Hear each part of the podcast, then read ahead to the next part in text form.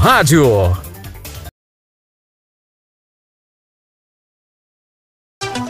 Olha, o pau tá quebrando na Paraíba. A polícia militar, as forças de segurança, o governo do estado, uma quebra de braço é, entre a corporação e o governo do estado. Há políticos se beneficiando, né? O caos e a situação do quanto pior, melhor, pode render algum dividendo eleitoral a quem se interessa é, isso, né? E já já nós vamos falar sobre esse tema, porque houve uma determinação do governador João Azevedo para que a Polícia Militar, através é, da, do seu comando, tome providências com disciplina e quebra de hierarquia na tropa. Se no Brasil o chefe supremo do Exército, das Forças Armadas, é o governo federal, na Paraíba o chefe supremo, o, o, o comandante superior da Polícia Militar é o governador João Azevedo.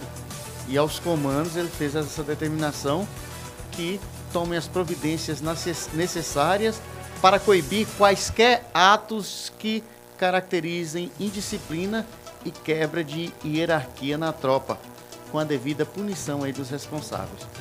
Para proteger a população e manter a ordem, o governador disse que irá as consequências últimas e não admitirá coisas do tipo como operação padrão ou greve branca, como foi insinuado em áudios e vídeos por quem está na política e tenta usar os policiais para confrontos institucionais e fora do propósito. Policial é para combater o crime, promover a paz social, proteger a sociedade e não para fazer política partidária e eleitoral nos quartéis e dentro da categoria.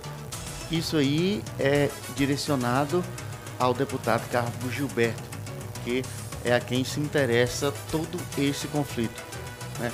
Um PM, um, um deputado, um parlamentar dizer que a tropa é, se rebele e não vai defender o cidadão ao qual o mesmo foi eleito para defender, ele está é, é, pelo, pelo defender, ele vai estar tá, é, indo é, ao contrário do juramento e também é, a, é, fazendo ato de insubordinação. O governador lamentou também a politização praticada por setores minoritários aí da tropa e não descartou acionar o poder judiciário. O chefe do estado também destacou a disposição do governo para dialogar com a categoria e os avanços conquistados né, através dos 100% da incorporação da Bolsa Desempenho e do aumento aí dos plantões extras. Né.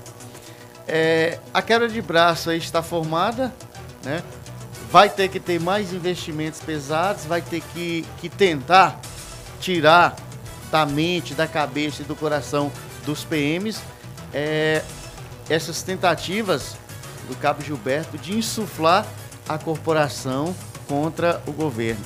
A sociedade acaba sendo vítima com tudo isso. Não que os policiais não mereçam, né? E não se faça justo ao aumento ou ao reconhecimento, né? Devemos sempre dizer que é, todo servidor deve ser digno do seu salário, o salário deve ser justo, né? Tanto é que deputado ganha mais que professor parlamentar ganha mais que policial militar, que policial, enfim. Então a gente quer que professor, que, que policiais, que o cidadão seja reconhecido e tenha o salário justo e digno. Tudo isso na base do diálogo, do entendimento. Essas greves, essas paralisações, é claro que vai abrir um leque aí para que a bandidagem tome de conta. E se você é contra bandido, você não pode insuflar a corporação que faz a segurança é, da população a fazer uma greve ou a cruzar os braços. Né? Reivindicações são justas, há de se fazer de uma forma ordeira, de uma forma com o diálogo. E essa, essa discussão, esse debate, no que a gente entende aí, só está favorecendo quem está tirando proveito de tudo isso aí é alguém que quer se ganhar dividendos políticos com o caos na Paraíba. Isso aí a população tem que estar atenta a tudo isso. O governador deve dar o aumento, deve pagar de forma justa e os policiais devem fazer o seu trabalho. E no diálogo, na conversa, dá para fazer isso. O governador, pelo que a gente vê, não estamos aqui para defender nem para jogar confetes, mas o governador esteve sempre aberto ao diálogo e à conversa. E foram eleitos para isso, né?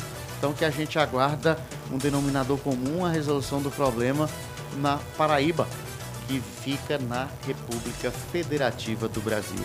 De olho na notícia e em dia com a informação. Programa Linha de Frente na TV e no rádio com Evaldo